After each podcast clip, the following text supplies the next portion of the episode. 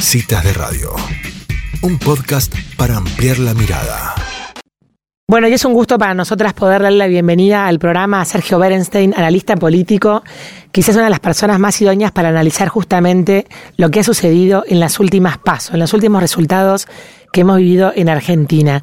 Sergio, bienvenido a Citas de Radio. Elisa Peirano te saluda. ¿Cómo estás? Hola Elisa, muchas gracias por el llamado. Un gusto, muy bien. Bueno, Sergio, dependía de qué canal uno estaba mirando en la noche del, del 12 de septiembre que parecía que había habido un resultado u otro, porque los medios ya como que en vez de, informar o de comunicar, pareciera que es como parcialmente se van posicionando en dos lados de, de una grieta lamentable, ¿no? Vos como analista político, ¿cuáles serían para vos las, digamos, los resultados más salientes de estas pasos? Estas pasos determinaron, creo que tres cosas distintas, ¿no? La primera, un desgaste enorme del frente de todos en eh, menos de dos años, el Frente de Todos dilapidó eh, básicamente un tercio de sus votantes, es decir, el Frente de Todos mantuvo el núcleo duro de votantes peronista acá, pero perdió todo el voto moderado que le había dado el triunfo a Alberto Fernández. Ese es un primer hecho estilizado que me parece importante resaltar. Segundo, la oposición mantuvo su caudal electoral, eh, aproximadamente 40% de los votos. Es la tercera elección en la cual logra ese resultado creo que es importante en términos de estabilidad de las preferencias eh, y pone de manifiesto que en la Argentina las dos grandes coaliciones hace ya bastante tiempo que representan por lo menos al 70% del electorado, ¿no? Así que hay estabilidad política en la Argentina, eh, que me parece un rasgo eh, significativo, ¿no? Y la tercera cuestión es que tuvimos terceros candidatos en algunos distritos que hicieron algunas buenas elecciones, Milay en Capital, eh, la izquierda, por ejemplo, en Jujuy, la izquierda dura, trotskista, pero no llega eso a conmocionar o a, en todo caso, desafiar esta situación de dos grandes eh, coaliciones dominando las preferencias de los argentinos, ¿no? Esos son los tres hechos, me parece, más significativos en una derrota que fue importante para el gobierno. Cuando uno analiza esto, se parece mucho al 2001 eh, de la Rúa, ¿no? Una derrota importante si el gobierno comete el error de no tomar en cuenta, de no realmente reaccionar frente eh, a este resultado, bueno, eh, cuidado porque el, electorado dio una señal de insatisfacción muy contundente. Hay que ver cómo evoluciona eh, indudablemente la coyuntura, ¿no? ¿Le crees a Alberto Fernández en, en sus declaraciones que tardaron, viste que demoraron en salir a hablar? Primero festejaron en el frente de todo, después se demoró en salir a hablar y salió el presidente mismo hablando eh, haciendo eco de esto de que iba a escuchar a la gente. Sin embargo, el día siguiente no hubo ningún cambio de gabinete, ninguna señal, va, a mi interpretación demasiado concreta. ¿Le crees que mm, esto que decía que había que cambiar de rumbo, que él veía que, había que escuchar a la gente? Una cosa es escuchar a la gente, otra cosa es cambiar de gabinete. Uno puede interpretar el, en todo caso, ¿no? El resultado de la elección de diferente forma algunos dentro del Frente de Todos pretendieron un cambio de gabinete antes de las elecciones. Eh, yo creo que hasta ahora tenemos, creo que, dos reacciones del gobierno. El presidente ratificando a su gabinete, sobre todo a las figuras más cuestionadas, el ministro Guzmán, Santiago Cafiero en particular, y hoy a la mañana la decisión de avanzar, de acelerar la negociación con el fondo para dar una señal de racionalidad. ¿eh? Entonces, ¿alcanza con esto? Bueno, no lo sé, pero por lo menos la primer señal es que creo que la administración ha comprendido que la pérdida del voto moderado no se podría revertir con mayor radicalización. Parece algo de perogrullo, pero bueno, algunos pensaban que el gobierno había perdido por tibio, ¿no? Hmm. Eh, yo creo que no, que perdió por haberse radicalizado, justamente por haber abandonado las demandas del votante independiente, por los cepos, eh, por la cepo a la carne, por la radicalización en la política exterior, eh, por la mala campaña eh, sanitaria de vacunación. Mm. Son múltiples factores, pero bueno, eh, el primer rasgo es que el presidente creo que busca aislarse de los sectores más duros de la coalición y trata de volver al, en todo caso, a la idea de un gobierno más moderado. Tengamos en cuenta que esto no es nuevo en el kirchnerismo. En el 2013 pasó lo mismo con Cristina de presidenta. Ella pierde la elección de 2013, arregla con el Club de París, intenta arreglar con los holdouts, intenta eh, de a poquito resolver el desastre energético, pone a Fábrega en el Banco Central, hay una pequeña evaluación, una corrección cambiaria, en fin, hay un montón de cosas que ponen de manifiesto que no es cierto que el kirchnerismo cuando pierde se radicaliza necesaria o automáticamente. Ahora, Sergio, vos nombraste la tercera fuerza y dentro de toda la elección que hizo Milley, ¿cómo, cómo evaluás el tema de que las ideas más, más liberales han tenido más peso en esta elección aparente? Porque también López Murphy un poco encausó también ese voto más de derecha y, y Milei hizo una elección muy buena en Capital, ¿no? Bueno, en primer lugar hay que recordar que en Argentina siempre tuvimos partidos de centro, centro-derecha, promarcado, etcétera, que tenían un volumen bastante similar de votos, ¿no? En su momento DELPA, luego el Partido Federal, por supuesto la UCD, Acción para la República, Recrear. En todo caso, hacía mucho que no aparecía un partido con esa vocación, porque el PRO, que parecía que era eso, hmm. de hecho absorbió Recrear, terminó digamos, con una política, con propuestas y políticas mucho menos nítidas en materia ideológica, ¿no?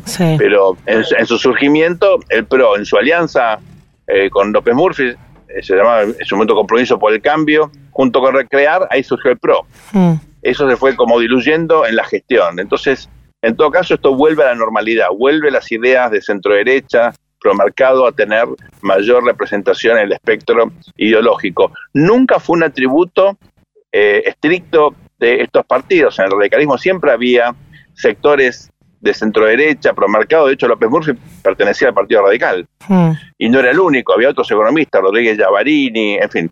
Eh, en su momento lo que fue Angelos y sus asesores, eh, la línea nacional, era una línea, digamos, con un pensamiento más ortodoxo, y Alfonsín era Renovación y Cambio con un pensamiento más heterodoxo. Entonces, creo que eso vuelve un poquito a la normalidad eh, y en todo caso pone de manifiesto que esa especie de hegemonía de centroizquierda o de o populista que tuvo la Argentina entre el 2005 y el, el 2021, bueno, se, se está rompiendo, ¿no? ¿Cuán histórico considerás que pierda el, PJ el quórum en el Senado? Que dicen que desde el 83 que funcionaban de esa manera.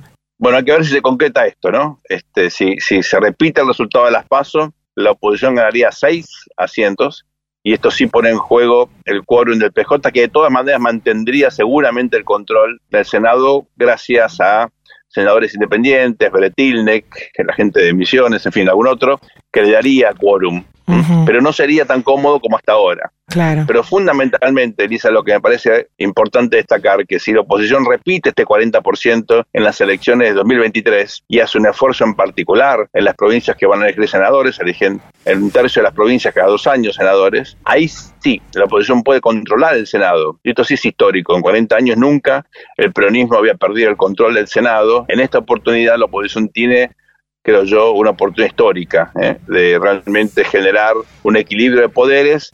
Si es gobierno o si es oposición, eso le cambia la característica al sistema político argentino. Claro.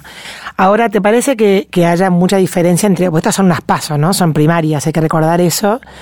Y el resultado ha sorprendido hasta los propios eh, de Juntos por el Cambio.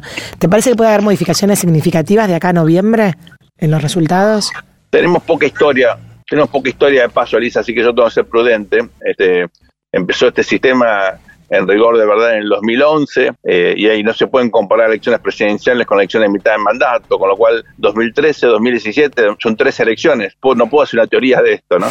Y aún mirando otros países que han hecho primarias parecidas, Uruguay o provincias, en primer lugar Santa Fe y las otras, uno dice lo siguiente, siempre hay cambios, ¿no? En general participa más gente, en general hay modificaciones en algunos distritos. Por ejemplo, Macri, entre la primaria y la elección de octubre, recuperó un montón de votos, ¿no? Mm. puntos. Fue un descalabro en agosto y 40,8 fue algo mucho más razonable, teniendo en mm. cuenta, digamos, el, volumen electoral previo, ¿no? Mm. Cuando uno analiza este, otras elecciones, siempre hay alguna modificación. ¿Se revirtió alguna vez el resultado? No, nunca. Así que yo creo que puede haber margen para cambios, seguramente, pero la tendencia me parece muy clara, difícil de revertir. Tal vez en algún distrito el oficialismo con eh, algún instrumento típico, gasto público, promesas, etcétera, podrá aumentar un poquitito, este, pero dudo que en ocho semanas puedan hacer milagros, ¿no? La última, Sergio. Em, cuando cuando se, se, conocían los resultados de las PASO, los indicadores económicos para la Argentina en el mundo mejoraron, al revés de lo que había pasado cuando se conocieron los resultados de las PASO de Mauricio Macri.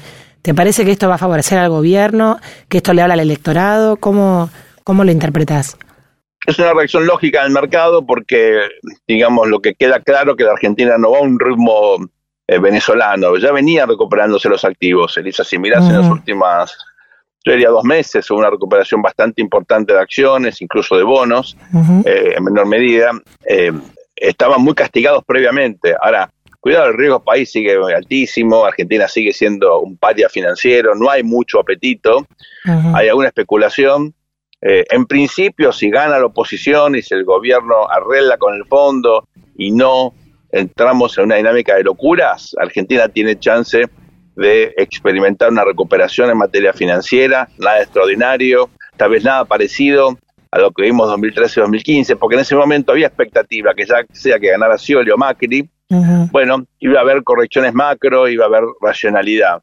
Después de la decepción que generó Macri, el mercado le exige a la oposición un equipo económico y un programa razonable, sustentable, lógico, con pautas mucho más definidas de la que tenía Macri cuando llegó al poder en el año 2015. Entonces, creo que eso va a limitar, en todo caso, la recuperación de los activos. Es bueno que la Argentina se normalice. Yo creo mucho más importante lo que haga la Argentina que lo que, eh, digamos, decida el mercado, en el sentido de que si Argentina implementa un plan de estabilización, acuerda con el fondo y entramos a una senda de correcciones macroeconómicas razonables, obviamente el país se va a beneficiar. Yo no veo que haya un entusiasmo desmedido, ni mucho menos, hasta que efectivamente no avancemos con consistencia y con consenso en este plan de estabilización, de lo cual hasta ahora no hemos hablado. Muchísimas gracias, Sergio Berenstein, por estos minutos en Citas de Radio. Un placer. Igualmente, Elisa, un beso grande. Saludos. Bueno, y así pasaba este analista, eh, para mí de los más ecuánimes que tiene, que tiene nuestro país, analizando el resultado de las elecciones PASO. Sergio Berenstein. No te pierdas el próximo capítulo del podcast de Citas de Radio. Búscanos en redes. Somos Citas de Radio.